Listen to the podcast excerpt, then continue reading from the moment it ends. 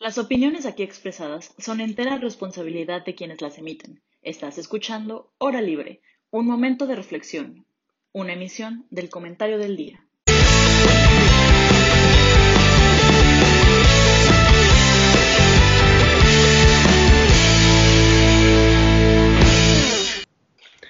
Buenas tardes a todos, bienvenidos a este nuevo programa que se llama La Hora Libre. Estamos muy emocionados de estar con ustedes. Hoy vamos a platicar un poquito acerca de cómo sigue y cómo se avanza hacia la nueva normalidad, qué más hay en el país después del coronavirus y todavía con coronavirus, que así es como estamos.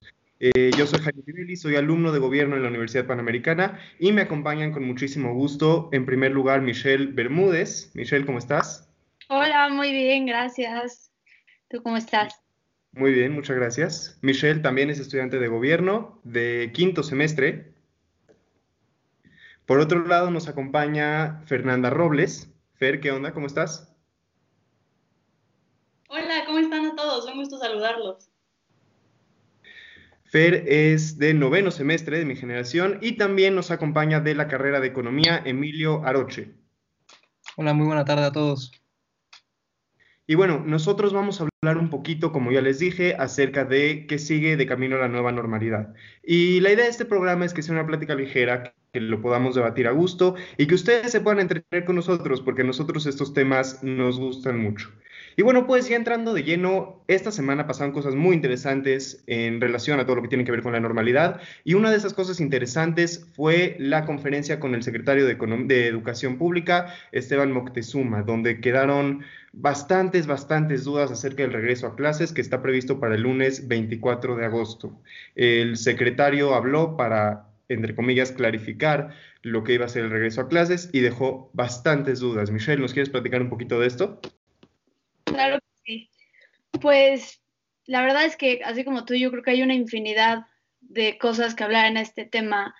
Y justamente, a mi parecer, me encantaría decir que, que la solución me encantó, pero lo cierto es que más allá de ser una solución, creo que es una idea con una posible bonita intención donde siga habiendo educación para todos los niños. Pero a ver, nos proponen un plan de educación oficial que se supone se va a evaluar, que no nos dicen cómo se va a evaluar, que, que en realidad no entendemos hasta qué punto es o sea, tan accesible. Y a mí hay algo que sí me preocupa mucho y el secretario lo mencionó, pero no sé qué tan segura estoy, es que ¿Hasta qué punto las televisoras se han visto alguna vez comprometidas por ir de la mano con la educación que este país busca transmitirle a los niños?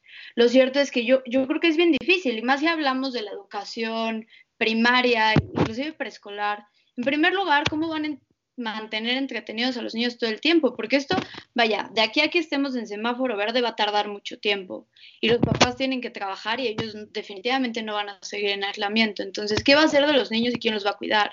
Después, ¿quién le va a dar ese seguimiento a su educación? Inclusive ya hay fecha para el día que los maestros entreguen calificaciones, pero no hay forma de, de cómo evaluar a los niños. Y en tercer lugar, cómo asegurarnos de que el niño pues, chiquito no tenga esta tentación de estar en la tele y cambiarle porque está a un clic de las caricaturas. Entonces, a mí la verdad me parece un plan muy poco, muy poco estructurado. No sé qué opinen los demás. Yo eh, concuerdo mucho con mi compañera Michelle, sobre todo partiendo de una base de el acceso a esta tecnología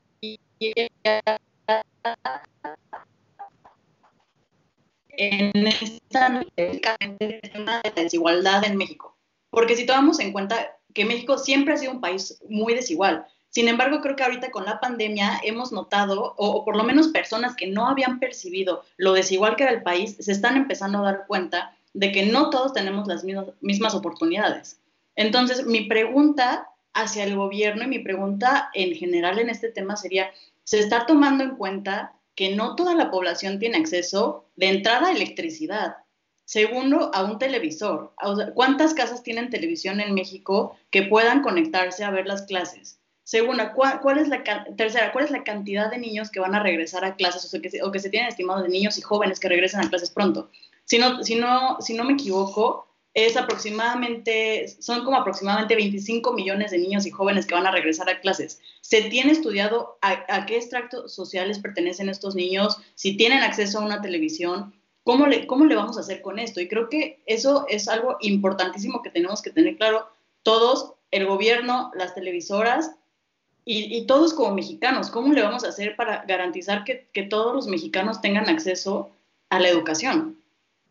Antes de darle la palabra a Emilio, eh, digo, totalmente de acuerdo con lo que dice, ¿no? La, la, política pública de cómo vamos a regresar a clases no está bien diseñada, no está bien planeada, no está bien pensada, pero, pero no hay una parte de ustedes que cree, porque creo que hay, sí hay una parte de mí que piensa que se está haciendo lo que se puede con lo que se tiene. O sea, porque si la alternativa es que regresemos a clases presenciales con todos los niños, va a haber una cantidad de contagios extraordinariamente alta, que de por sí no es como que la tengamos ya controlada. Y si no usamos las televisiones o si no, o si, no hacemos algo, simplemente no van a haber clases. Y claro, no estoy, diciendo que esto sea lo ideal, pero el, semestre pasado, el, año pasado, el año escolar pasado que acaba de concluir, eh, la SEP dio la orden de que todos los alumnos tuvieran calificación aprobatoria o no fueran aprobados. Eso, eso es, es terrible. O sea, es decir, es, la puerta más grande a la mediocridad que hemos abierto en México y, de esas tenemos ya varias abiertas. Pero esa sí fue una puerta enorme y, no sé, me, da la, me da la impresión de que, correcto, la política es muy criticable, pero y entonces no están haciendo lo que se puede con lo que se tiene. Emilio, te escucho. Este, pues sí, definitivamente sí, es un tema que debería eh, importarnos a todos, ya que estamos hablando de 25.3 millones de alumnos, o eso es eh, la cifra a la que quieren llegar, de alumnos que tengan acceso a la educación. Eh, sin embargo, pues sí va a ser un gran esfuerzo por parte de las televisoras este, y la radio y la radio. Pero, este, pues un punto que decían por ahí es que qué pasa con las personas que no tienen acceso. Pues realmente el programa llamado Aprende en Casa 2, eh, es lo que tengo entendido que se llama, va a ser un programa que se va a eh, empezar a transmitir de, de 8 de la mañana a 7 de la noche, los 7 días de la semana. Entonces, eso es lo que dicen hasta ahorita, pero la realidad es que no tenemos eh, información necesaria para casos específicos. ¿A qué me refiero? Eh, hay muchas personas que dicen, bueno, ¿qué pasa si mi niño va, no sé, en tercero de primaria y quiere ver su clase de matemáticas? ¿En dónde lo va a ver? ¿A qué hora lo va a ver? Entonces, hay todavía respuestas que todavía no se, no se dan y eso es algo que, me preocupa mucho eh, debido a la cercanía que hay al problema. También hay que considerar que, pues esto es algo que pues ya tienen tiempo o tuvieron tiempo para haberlo planeado. Realmente no creo que se deban de jugar tanto al, a la prueba y error en este, en este tema, ya que la educación pues, pues es fundamental para, para cualquier país. Eh, pues ya dijeron que eh, este ciclo escolar empieza el 24 de agosto. Eh, creo que hay, hay, hay, nada más tres puntos que igual y yo pienso que están bien para, para esa propuesta, ¿no? Que sería, uno, pues no se lo aplaudo, pero se lo reconozco al, a este gobierno que buscó el apoyo de las telecomunicaciones, ¿no? Realmente eh, nos encontramos en un panorama en, el que él, pues tal vez de manera necia, eh, no ha querido aceptar muchas este, oportunidades, nada más por, eh, por querer mostrar una buena imagen y por decir que él, él puede hacerlo todo. Creo que es algo que mm, reconozco el que haya aceptado que tal vez en esta ocasión sí necesita ayuda, ¿no? Por eso le habló a prácticamente tengo entendido que son cuatro televisoras, que es Televisa, TV Milenio e Imagen Televisión. Entonces, eso me parece muy bien. Otro, el lenguaje de señas. Siento que el hecho de que hayan dicho que van a incluir un lenguaje de señas en sus transmisiones, me parece que va a incluir eh, bastante bien a los niños, ya que no está limitando la educación a únicamente los que saben hablar español o los que pueden oír, sino que realmente se está yendo con personas que pues tengan una, no este, ¿cómo se llama? Una deficiencia auditiva y también eh, me parece que dijeron que iba a haber en lenguas indígenas. Entonces, eso me parece un buen punto. También, este, una, un, un, concepto que me gustó bastante es que ya se está llevando la educación a los alumnos, ¿no? Realmente creo que estamos en un sistema, pues tal vez no anticuado, pero, pero esta pandemia y nos ha demostrado que debemos actualizarnos, debemos de ponernos, este, Debemos pararnos bien frente a cualquier adversidad y eh, ante este modelo antiguo que era que el alumno tenía que ir a la escuela o tenía que atravesar por muchas dificultades, ya sea porque no había caminos, porque no tenía este, un, un, buen sistema de transporte. El alumno se tenía que transportar y tenía que sufrir todo esto para llegar a una escuela y conseguir educación. Entonces, esta idea de llevar la educación a los alumnos me parece bastante bien. Eh, sin embargo, pues sí hay, hay temas que tal vez yo, yo pues, me contesten, la verdad, porque no nada de, ni nada de eso sobre las personas que dijeron que no tenían acceso a radio o a una televisión, eh, habían comentado que serían, que iban a entregar material didáctico y cuadernillos. Eso me parece excelente. Mi pregunta es, ¿cómo lo van a hacer y cuándo lo van a hacer? Porque el problema es que pues prácticamente tenemos el ciclo escolar a la, pues ya en qué serán dos semanas, tres semanas, pero eh, lo tenemos relativamente muy cerca. Entonces, ¿cómo se van a hacer para entregar estos cuadernillos y este material didáctico a todos los niños que pues, lo necesitan, porque la verdad es que la educación, de nuevo, yo creo que es de las inversiones que más debería apostarle este país. Digo, la educación es, es donde más debería invertirle este país. Eh, también, eh, ¿cómo se le va a evaluar? Creo que es algo que también tocaron por ahí. Y sobre todo, ¿cómo se va a retroalimentar el alumno? Porque, ok, tal vez se le puede evaluar, se le puede hacer un examen está muy bien, pero a lo largo de su ciclo escolar, ¿cómo se le va a decir en qué está bien, en qué está mal ¿no? Porque, de nuevo, es muy fácil llegar y decirle a alguien, toma este libro, léelo, apréndetelo. Sí, pero ¿cómo sabemos si el niño de verdad, de verdad lo está aprendiendo, de verdad lo está entendiendo? Es muy fácil decir a un niño 2 más 2 es 4, pero no sabemos si realmente el niño sabe sumar o sabe restar. Entonces, eh, la educación en México, pues creo que ha bajado bastante sus, sus estándares y se ha vuelto muy poco competitiva, que eso nos va a perjudicar a, todos, o al menos eh, a la educación pública. Entonces, eh, pues sí, eso es lo que a mí me preocupa. También eh, un poquito lo que me preocupa son los comedores para los alumnos.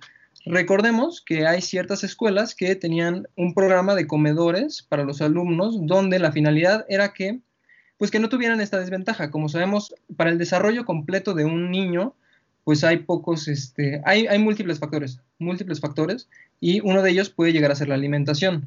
Eh, antes había algunos comedores donde se le daba, se le proporcionaba una buena alimentación al niño para que tuviera las condiciones necesarias y que pueda estudiar. Eh, pues de nuevo, si los niños no pueden ir a la escuela, pues, pues cómo va a afectar eso su desempeño escolar. Yo creo que esa es de las cosas que más me preocupa.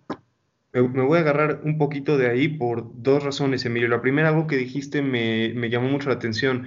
Eh, no sé si lo dijiste tal cual, pero en algún momento eh, México tuvo la oportunidad de ser uno de los países que avanzaran más allá de la pandemia bien, que se sostuvieran ante el golpe, porque tuvimos ventaja, tuvimos ventaja de tiempo. A China le llegó sin avisar, a los países de Asia les llegó poquitito después, y conforme se fue esparciendo el coronavirus, eh, los países tuvieron que ir cerrando. Nosotros tuvimos un par de mesecitos para planearnos y para enterarnos de cómo estaban las cosas y tener listas nuestras políticas públicas de respuesta.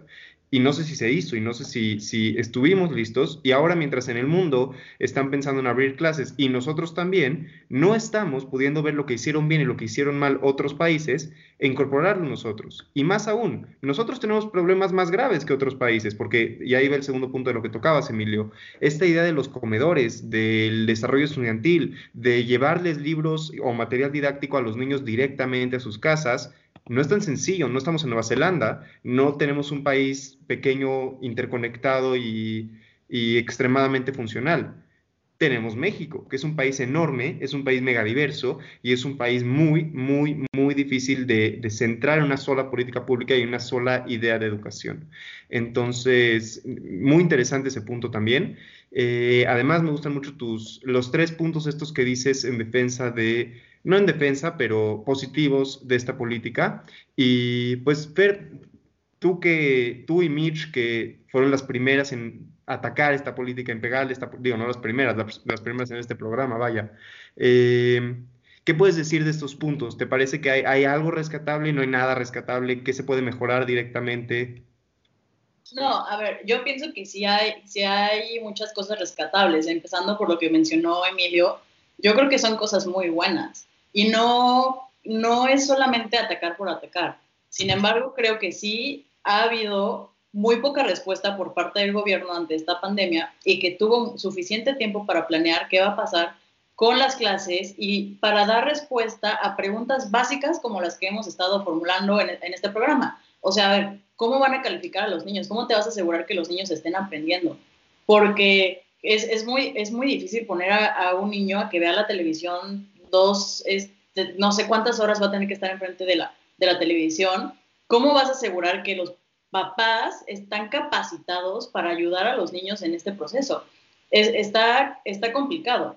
Pero también es cierto, y tenemos que ser muy realistas, nadie en el mundo, nadie en el mundo esperaba el coronavirus. Entonces, no es solamente nuestro gobierno el que no está sabiendo cómo actuar. En general, en el mundo, estamos ante una situación de incertidumbre que es muy difícil saber qué se tiene que hacer.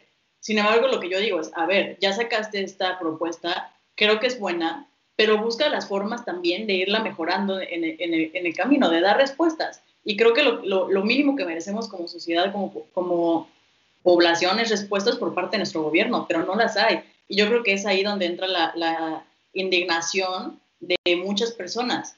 Entonces, yo, yo lo que diría es, a ver, ¿cuál es, nuestro, ¿cuál es nuestra entrada a esta nueva normalidad? ¿Cómo la vamos a llevar a cabo? Y empezar a dar respuestas, no solamente propuestas que de entrada parecen buenas, sin embargo, tienen muchas lagunas y muchos huecos que no dejan claro.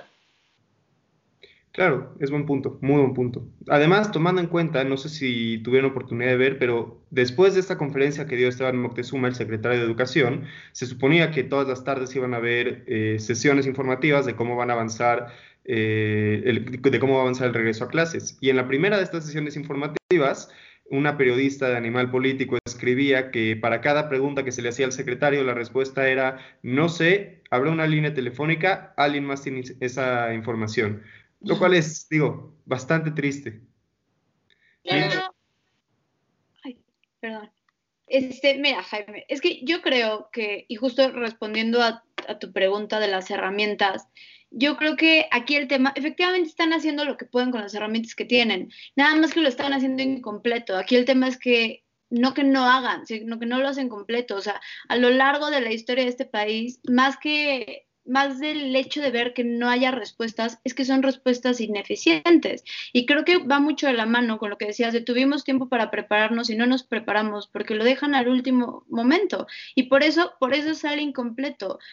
Efectivamente tienen muchos aciertos, por ejemplo, no sé, la distribución de libros, me parece, una vez más van a usar a, la a las Fuerzas Armadas para distribuirlos, así como lo hicieron en el pasado ciclo escolar. Todo eso está muy bien. Aquí el tema es, les vas a mandar los libros hoy más que nunca se necesita una, una educación muy con mucha dinámica para los niños. Hoy más que nunca necesitas que no se distraigan.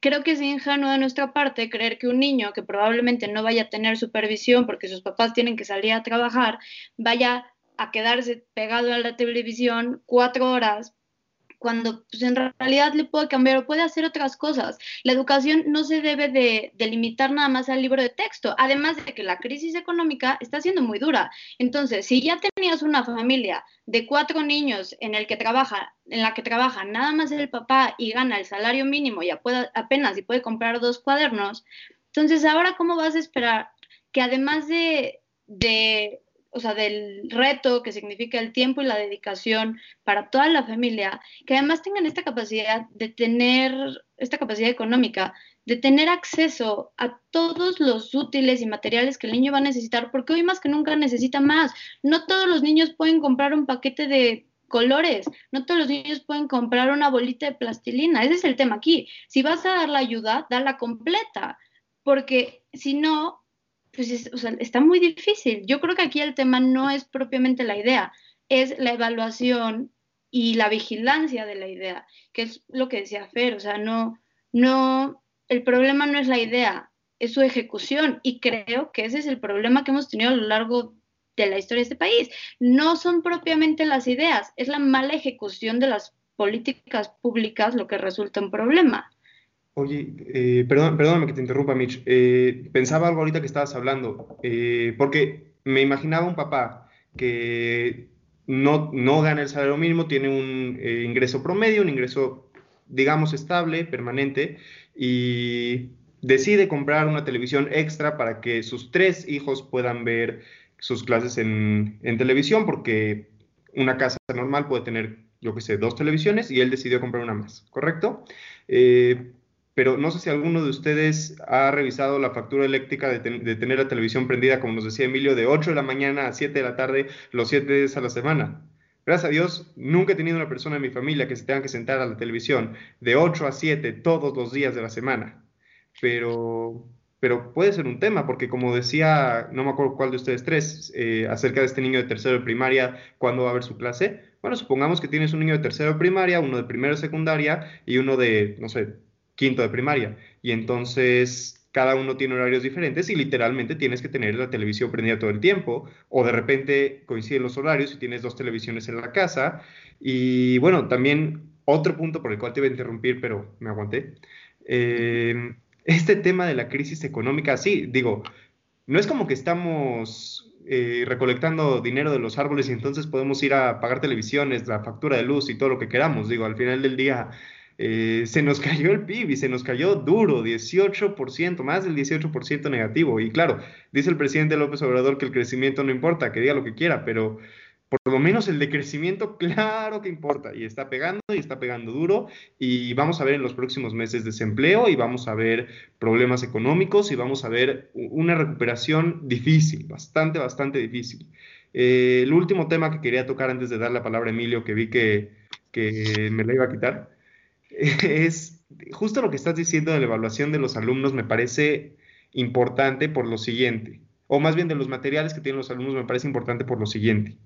En México el promedio de escolaridad está alrededor de los nueve años. Claro, pero ¿cómo fueron esos nueve años? Porque si pasaste nueve años en un salón de clases sentado sin maestro, entonces felicidades por tus nueve años de escolaridad, no sabes nada. Entonces, ¿cómo vamos a, vamos a suponer, vamos a ser buena gente y suponer que esto dura nada más unos meses? Esos meses fueron verdaderamente de clases. O sea, porque en México, si la pandemia durara, Dios no lo quiera, tres años, vamos a contemplar que esos tres años sí dimos clases. Y en el registro vamos a decir, tenemos tres años de alumnos estudiando. Y claro que no. Tuviste tres años de alumnos sentados viendo la televisión que probablemente ni siquiera te pelaron, muchísimos que se distraían con cualquier cosa de por sí. Yo universitario que sí, en teoría quiero tomar las clases, me distraigo un alumno que lo obligas a ir a la escuela, ahora lo estás obligando a sentarse en la tele y el papá se va a trabajar, de ninguna manera. Y lo vamos a registrar como que sí. Nosotros vamos a tener en nuestros números cuántos alumnos están asistiendo a clases y vamos a incluirlos de televisión. Y entonces nuestras cifras se vuelven engañosas. Y con cifras engañosas creemos que, queremos creer que estamos mejor de lo que realmente estamos. Esos nueve, nueve y algo años de escolaridad que tenemos, de por sí ahorita no son enteramente reales y no se comparan con los nueve años de escolaridad que puede tener un niño en otro país. ¿Qué significa para nosotros que nuestra escolaridad ahora se vaya a medir en años escuela-televisión? Y Emilio, ahora sí te doy la palabra. Ah, gracias. Perdón. Este, pues eh, también un tema que pues, no lo quería abordar, nada más quería como mencionarlo, es que esto pues, va a ser difícil, pues, tanto para los alumnos, pero también para los maestros realmente lo que estaba viendo, porque eh, mandaron su, calendario, es que únicamente dan cuatro días para la capacitación del docente. Entonces, realmente cuatro días para aprender a, manejar una crisis en la educación de esta magnitud, pues realmente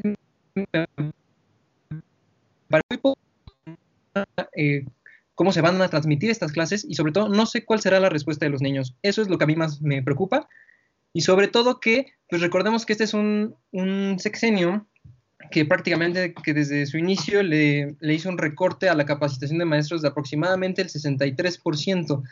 Eso, pues que te lo quiten, eh, pues sí es una gran limitante. Entonces, de por sí ya venimos con unas limitantes desde el 2018, pues no sé a qué nos podemos enfrentar ahora, 2020, que como ya dijiste, eh, el PIB pues sí se cayó bastantito. Eh, anualizado al segundo trimestre. Entonces, eh, yo creo que tiene bastantes desafíos eh, la Secretaría de Educación Pública. Claro, y yo creo que desafíos no solo la Secretaría Pública, no solo el presidente, no solo el gobierno en general, yo creo que tenemos desafíos como mexicanos. Y, y aquí voy a aprovechar, creo que una de mis frases favoritas en la vida es, la crisis como oportunidad para crecer. Y ahorita no hay duda alguna de que estamos en crisis. O quien ponga en duda eso de verdad vive en una realidad alterna porque eh, estamos mundialmente y en México estamos en crisis, ¿no?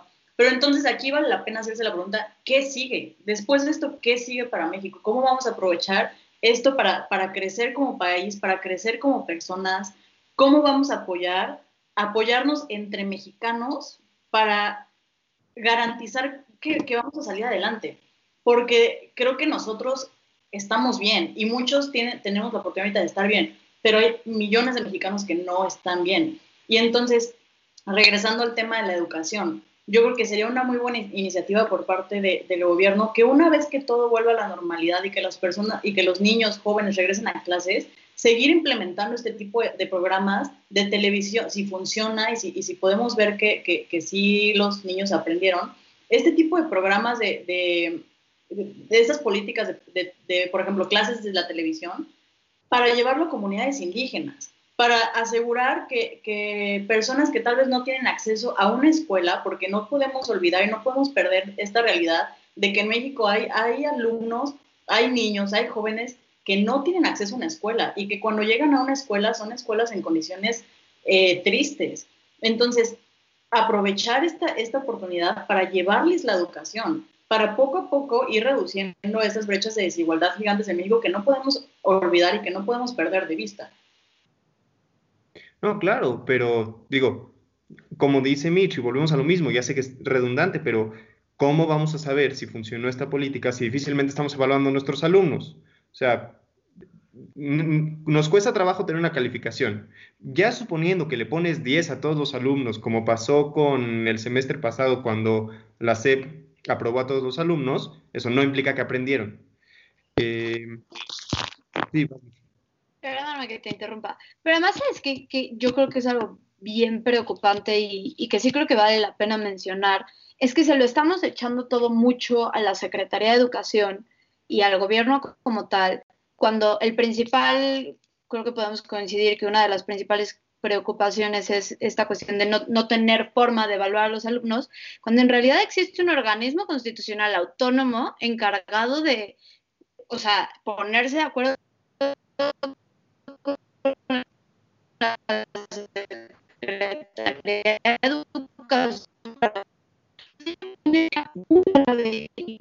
dejamos la decisión gubernamental, contrapesos una vez más no existen. Entonces, se deja todo a como el secretario decida y pues así, o sea, ese tipo de cosas lo vuelven más difícil. Y por eso yo coincido con Fer, con que es un reto para, para todos, para la ciudadanía de manera específica, pero creo que también es un reto por parte de la ciudadanía para exigir a todos estos contrapesos que no están respondiendo de manera correcta. Claro, pero y es, es, justo un tema importante, perdóname Fer, eh, que ahorita que decía Fer que el que crea que nos vivimos en crisis vive una realidad alterna, te puedo identificar a dos o tres personas que públicamente dicen que no vivimos en crisis. Y digo, sin mencionar nombres, uno es presidente de la República y el otro es subsecretario del control de la pandemia, que yo sé que ese no es el nombre, pero se me va ahorita. Eh, y como dices, ¿no? Digo, si tuviéramos un instituto de evaluación de la educación fuerte como solía ser hasta que el presidente lo tronó, eh, pues podemos poner nuestra confianza en él, pero pues de nuevo, si ya ni está, por lo menos no como estaba antes. No sé, yo creo que ahí sí no estoy tan de acuerdo, eh, Jaime, me perdonarás, pero yo creo que este problema de instituciones viene desde antes de este sexenio. O sea, creo que es algo que se ha ido construyendo a lo largo de la historia de las instituciones en México. No se han construido instituciones fuertes y ahorita están tronando. O sea, ahorita tenemos a, a un presidente que aparte de todo recorta presupuesto, sí, pero a ver, desde antes el presupuesto que había no era, yo opino que no era tampoco usado de la mejor forma. Entonces, sí creo que es momento de, señalar, pero también hay que ser realistas y también hay que ver que es nuestra responsabilidad como ciudadanos salir a exigir, como dice Mitch, porque no es solo tema de instituciones, no es solo tema de recortes, no es tema de es que tú, y creo que ese es mucho, y, y cambiando un poco de tema, ese es un poco el problema con la, con la oposición hoy en día que tampoco saben eh, señalar bien cuáles son los problemas y solamente salen a pelear diario, diario con López Gatel a ver qué le critican hoy, o al presidente. Y, yo diría, a ver, por favor, pónganse a hacer algo por el país, están, están viendo y no ven. O sea... Esa te la doy, te la reconozco y le paso la palabra a Emilio con esta pregunta. La participación de las televisoras en esta política pública, digo, yo creo que es buena señal, ¿no? Por lo menos de que la iniciativa privada está preocupada, digamos, y ocupada en alguito. Eh, no creo que sea suficiente, me imagino que se puede hacer más. y el tema de las instituciones, claro que, que importa, pero Emilio, de todo esto, la participación de la ciudadanía y de los privados y de las empresas, ¿qué onda? ¿Ha sido suficiente? ¿Se necesita más? Pues mira, evidentemente estamos ante algo que jamás habíamos visto. Sin duda alguna, la pandemia, o sea, sí marca un antes y un después. Eh, y pues sí, es algo bastante complicado que, pues con lo que vamos a tener que aprender a vivir y sobre todo algo que tendremos que sobrellevar. Es, pues, ¿cómo lo digo? Me pare, fue lo, que dije, me parece que al principio, algo que igual y no se lo aplaudo, pero lo reconozco que fue bien, fue el hecho de buscar la ayuda, el hecho de reconocer que necesita ya ayuda de privado, pues creo que es un paso bastante grande, al menos para este gobierno. Creo que es algo que hizo bastante bien. y, sí, pues va a ser, eh, va a ser necesario que todos, ciudadanos, gobierno, todos nos empecemos a acoplar a la nueva normalidad, pero creo que tenías algo preparado para eso.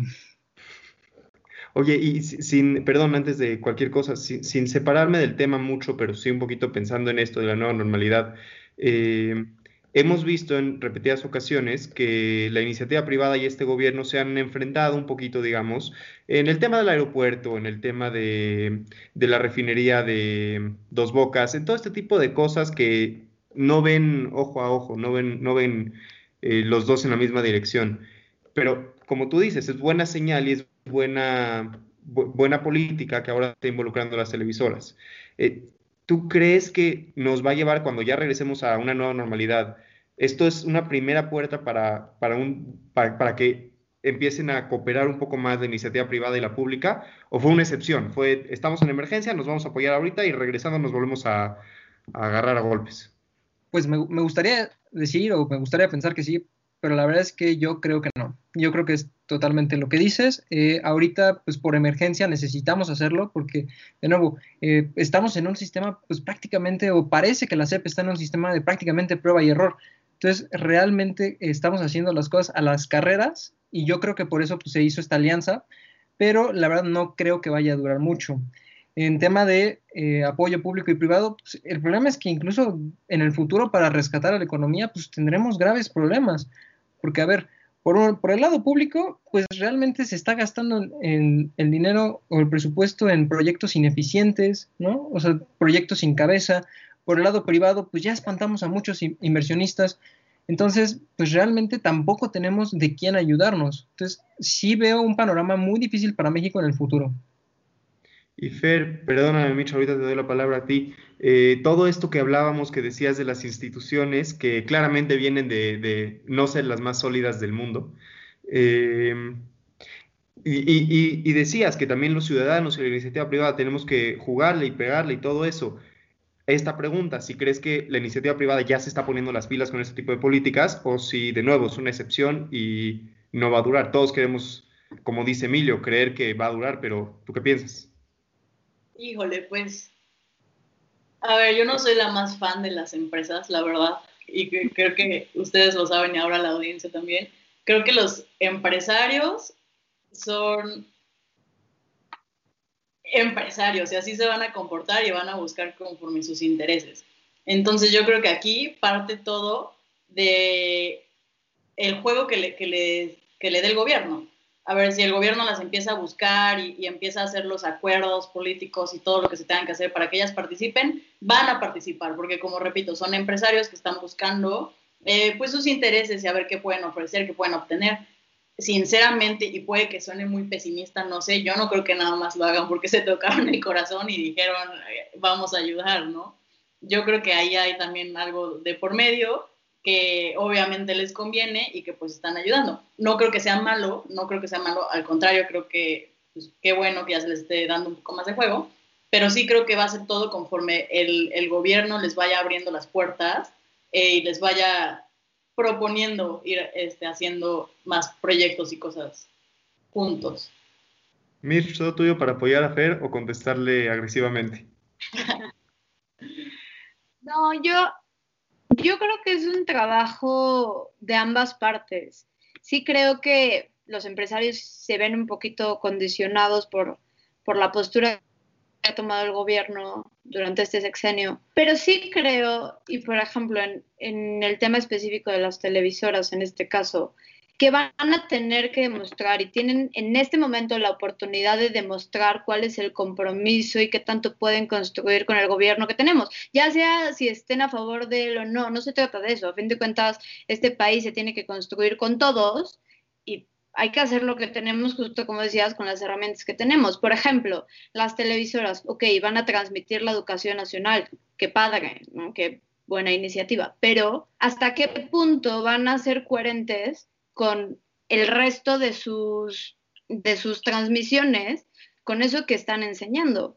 Porque creo que ahí es donde se empieza a ver el compromiso social y creo que es ahí entonces donde va a poder empezar a ver una mejor dinámica empresario-gobierno si se empiezan a entender, no que estén de acuerdo en todo, no se trata de que el empresario le diga sí a todo a lo que el presidente diga, pero sí se trata de que por lo menos el empresario comience a hacer muchísimo más evidente su responsabilidad y compromiso social. Por ejemplo, una de las iniciativas, la materia de vida saludable, me parece, está muy bien, está muy bien que le enseñen de actividad física a los niños, de nutrición, todo está muy bien. Pero entonces, ¿dónde vamos a ver el compromiso privado, el compromiso de la televisora, si entonces tú sales de tu materia viendo cómo comer nutritivo es bien importante y, y en eso te sale un comercial de, yo qué sé, cinco comerciales seguidos de papas y coca? Pues está cañón, ¿no? Y después ves algún programa ahí de relaciones tóxicas lo veo difícil. Yo, yo creo que en ese punto coincido un poco con Fer, con el no se trata todo del gobierno. Creo que sí hemos victimizado de más al empresario y creo que esta es una gran oportunidad para que ambas partes demuestren su compromiso real. Y bueno, en este caso, que ha sido el empresario al que más baches le han puesto, pues va a tener que ser el que más se esfuerce por demostrar que, que sí quiere participar, pero que además se va a dar su lugar, porque insisto, no se trata de decir sí a todo. Aquí, estimada audiencia, eh, Fer y yo la vamos a pasar muy bien porque eh, que al gobierno, y Fele tiene un poquito más de fe al gobierno que a los empresarios, entonces la vamos a pasar bien aquí. Eh, y a pesar de eso, creo que tienes tu punto, creo que sí les ha hecho falta hacer y creo que sí están pudiendo hacer. Y eh, otro de los temas, otro de los puntos que medio queríamos tocar, del que queríamos hablar ahorita, era que ya medio hemos, hemos hablado, eh, la recuperación económica. ¿No? Y creo que Emilio fue el primero que empezó a hablar un poquito de esto y del papel que van a tener que jugar las empresas y el gobierno juntos, ¿no? Eh, yo me acuerdo de un tema que discutimos en, con algunos compañeros al principio de la pandemia, al principio, principio, principio, acerca de si el presidente y el gobierno tenían que renunciar a estos megaproyectos como la refinería, el aeropuerto y todo eso para usar ese dinero para responder a la pandemia, ¿no? Eh, está claro que ya no se hizo. Eh, renunciar a esos proyectos ahorita y, direccionar ese dinero a la pandemia sería demasiado tarde, me parece a mí.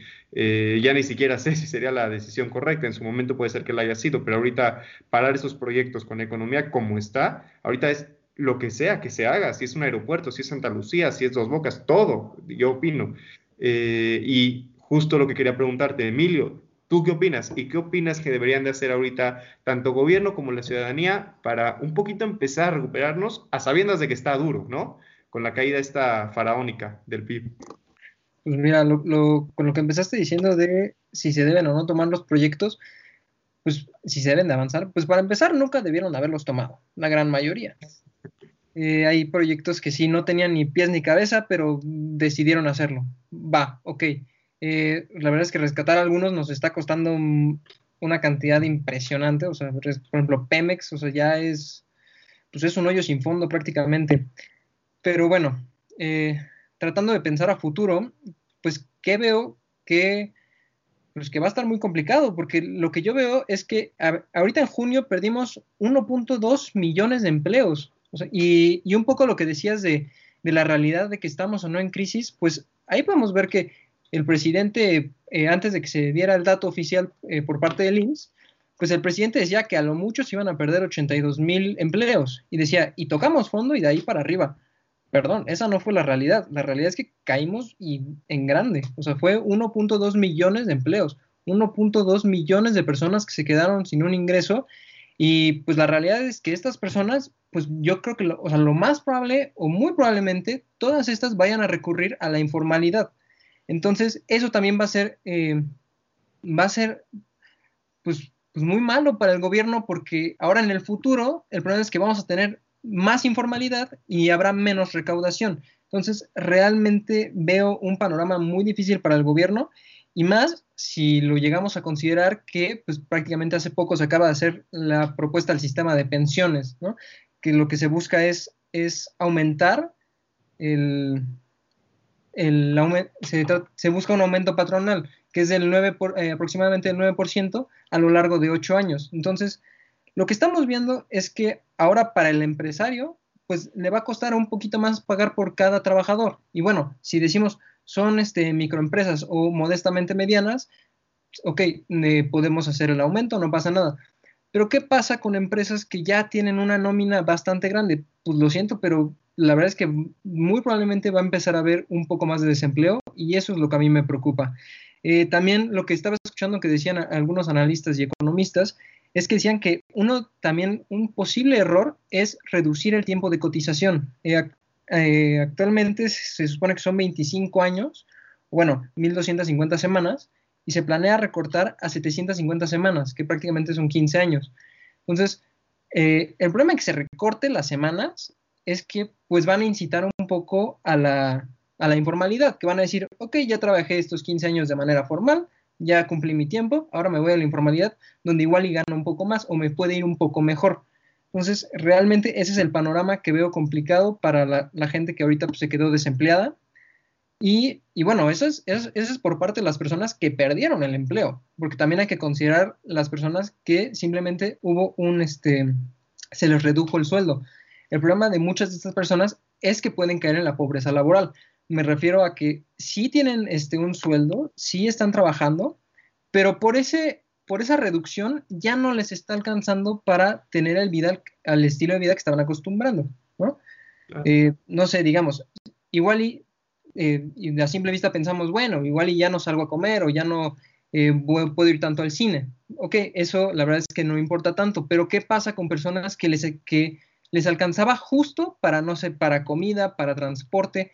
Entonces, yo creo que ahí ya nos estaríamos metiendo en un tema pues bastante interesante y bastante delicado. Claro. Y creo, creo, aunque ahorita me vas a corregir, Fer, que va un poco de la mano con esta idea de lo que pueden hacer los empresarios y lo que puede hacer el gobierno, ¿no? Porque, y, y eso es un buen punto, siempre que los empresarios estén buscando eh, su propio beneficio, que es lo que hace un empresario, eh, la oportunidad de recortar salarios o idea de recortar salarios no es en el sueldo, ojalá se pudiera, ¿no? Diría, diría un empresario un poquito sin leyes y sin, sin ganas de mejorar la situación de sus, de sus empleados. Y ahorita que justamente el tema general de esta plática es un poquito la nueva normalidad, vamos a agarrarnos un poco de esta idea, ¿no? Si, como dice Emilio, se incentiva la formalidad y este millón doscientos, doscientas mil personas se van a la informalidad y muchos más se van a la informalidad, los que queden, ¿se van a quedar con salarios reducidos o los empresarios de plano van a decir, te pago más, pero regresa, por Dios regresa? O sea, suponiendo sin conceder que fuéramos de camino a una recuperación y ojalá fuéramos de camino a una recuperación fuerte. Los empresarios, ¿qué van a querer? ¿Seguir pagando poco dinero con tal de, con tal de no subir sus costos o estar dispuestos a soltar lana y a que vengan más trabajadores?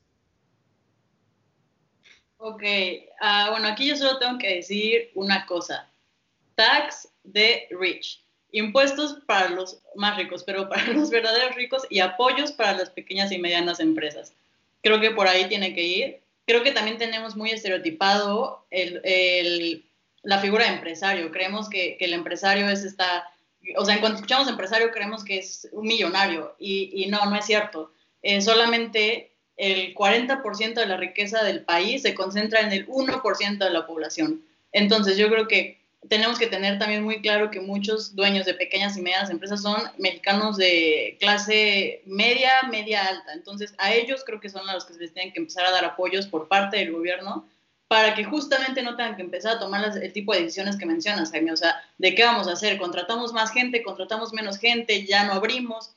creo que a ese tipo de, empresarios que, pagan sus impuestos, que, contratan gente, que dan empleo, creo que a ellos son a los que hay que apoyar en esta, en esta recuperación económica y que el gobierno sí debería estar preocupado por qué va a hacer con ellos, porque finalmente son estos los, el sector de, de la población que saca adelante al país. Entonces, pues es lo que yo tengo que comentar al respecto. Mitch. Yo la verdad no, estoy completamente de acuerdo. no creo, o sea, creo que ponerle más impuestos a los que más tienen es algo muy delicado. Más si tomamos en cuenta que en realidad muchas personas no pagan los impuestos ya que les corresponden. Que entiendo las razones, no sé, o sea, vaya.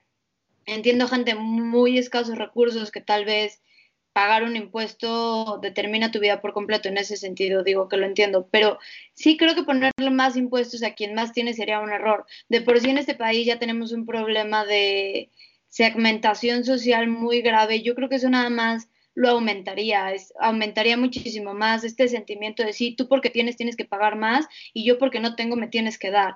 Efectivamente, la desigualdad es un problema bien grave, pero yo sí creo que hay formas distintas de solucionarlo.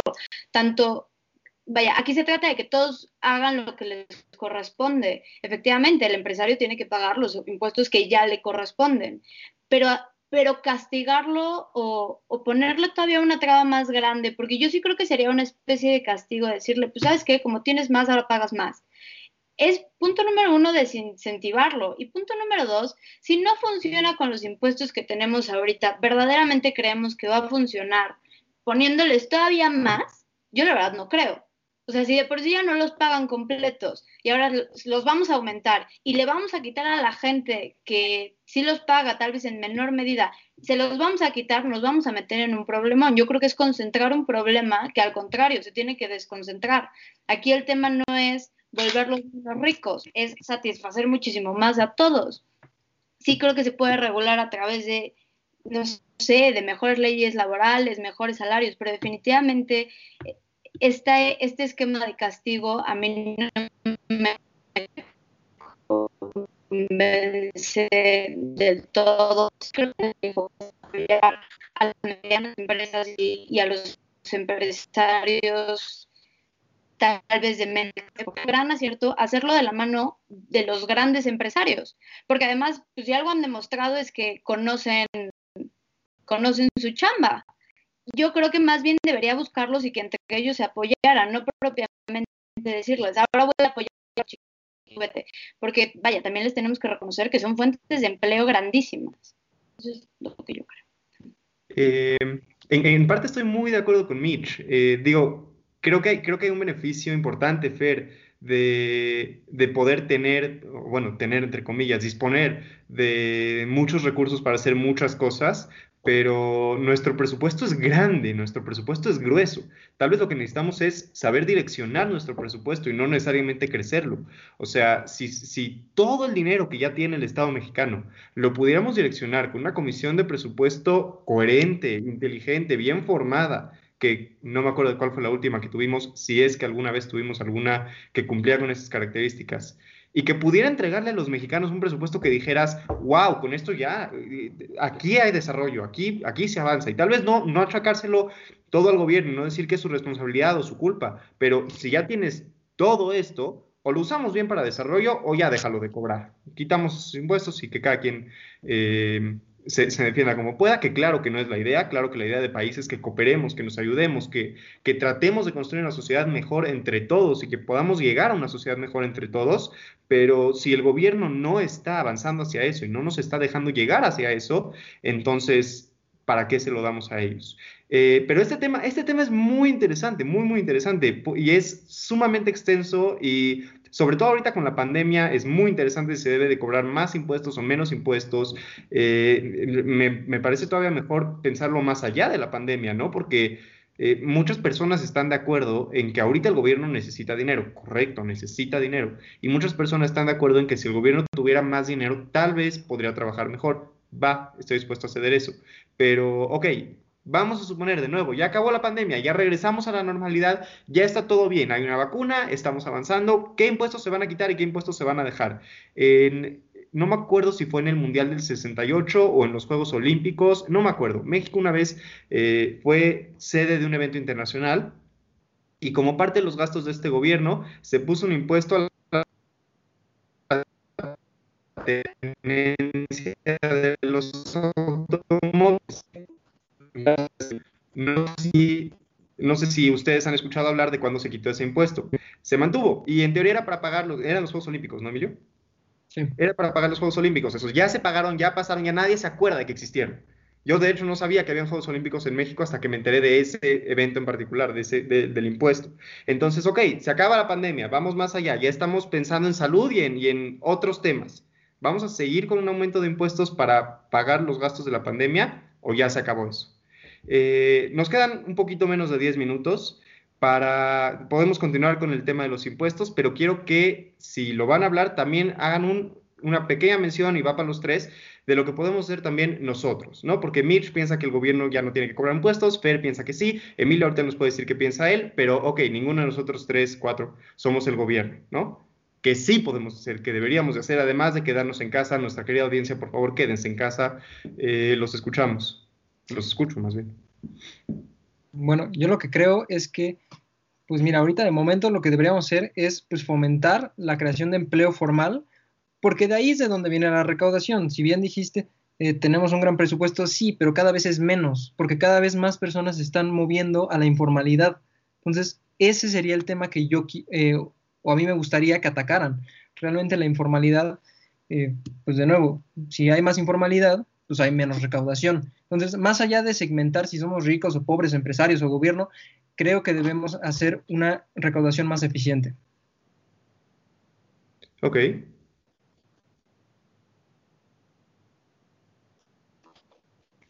Eh,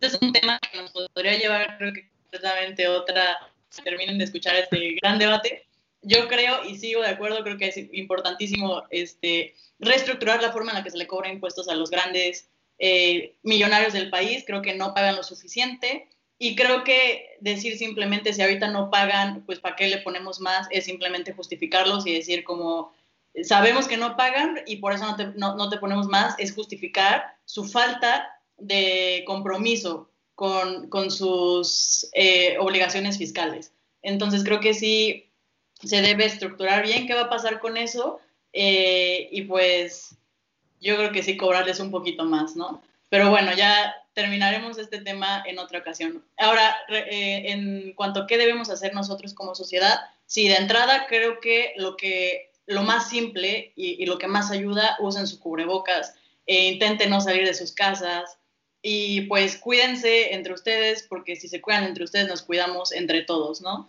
Y Em, pues aquí una mención especial y, un reconocimiento, creo, a los papás y a los, y a los maestros que empiezan en un nuevo reto muy difícil las próximas semanas, que sus hijos regresen a clases y que sus alumnos regresen a clases. Y pues creo que reconocer esa gran labor que, que están haciendo. Mitch.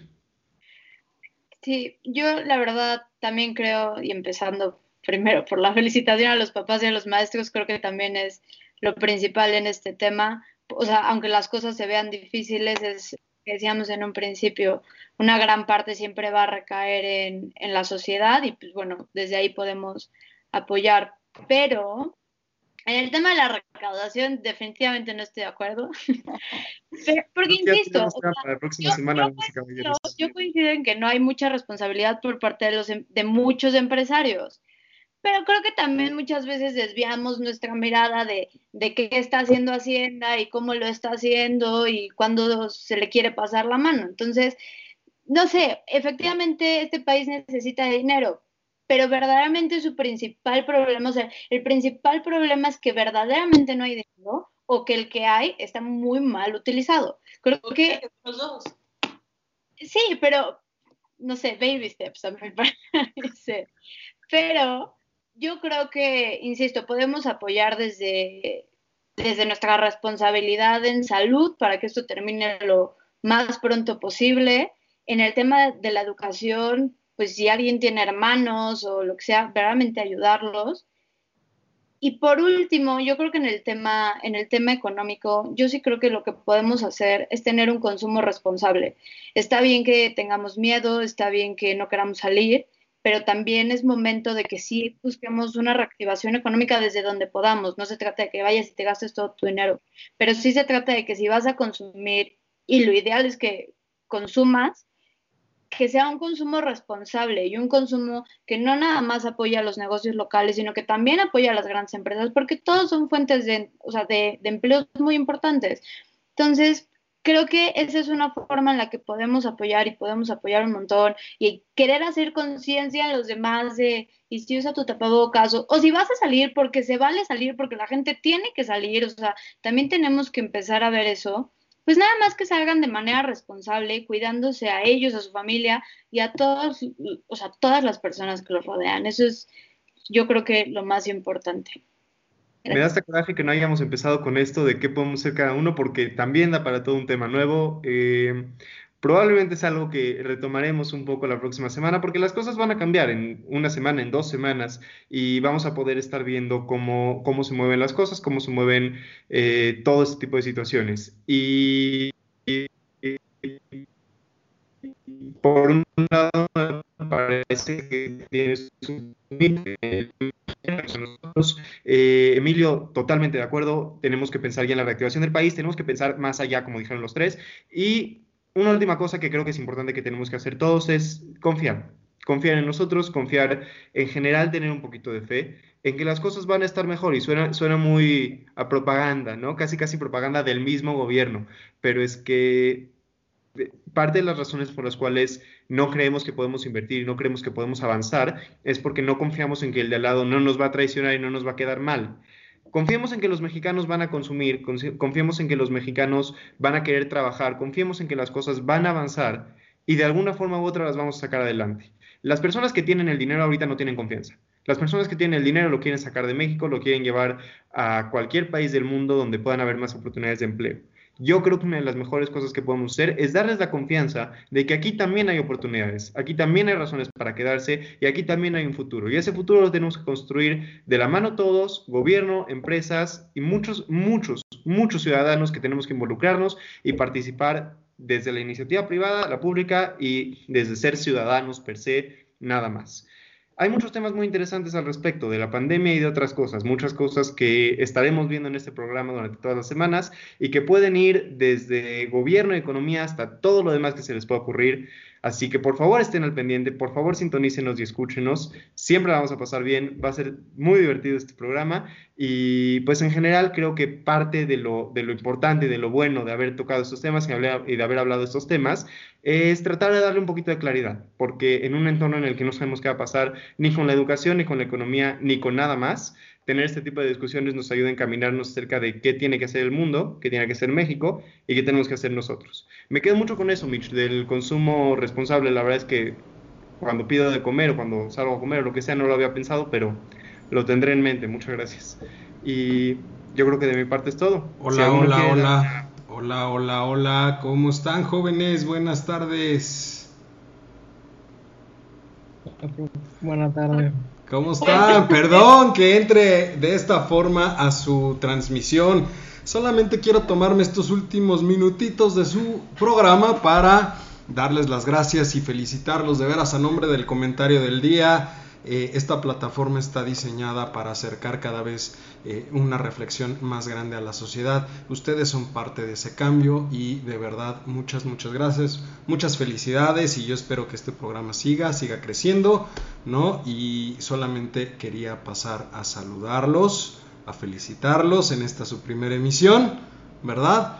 Y pues ya nos estaremos eh, escuchando y viendo cada semana en este programa Hora Libre, ¿no? Este es un pequeño crossover de voces universitarias con su hermano menor, porque me acabo de enterar que ya somos los hermanos mayores ¿verdad? En voces universitarias, entonces, eh, qué mejor forma que hacer un pequeño crossover con ustedes y ya espero que en algún momento ustedes hagan un crossover con nosotros. Pero por vía de mientras, muchas felicidades y que, siga, que sigan los éxitos para este programa Hora Libre. Gracias. Gracias a todos. Gracias a todos por vernos. Gracias. Hasta luego. Muchas gracias por vernos.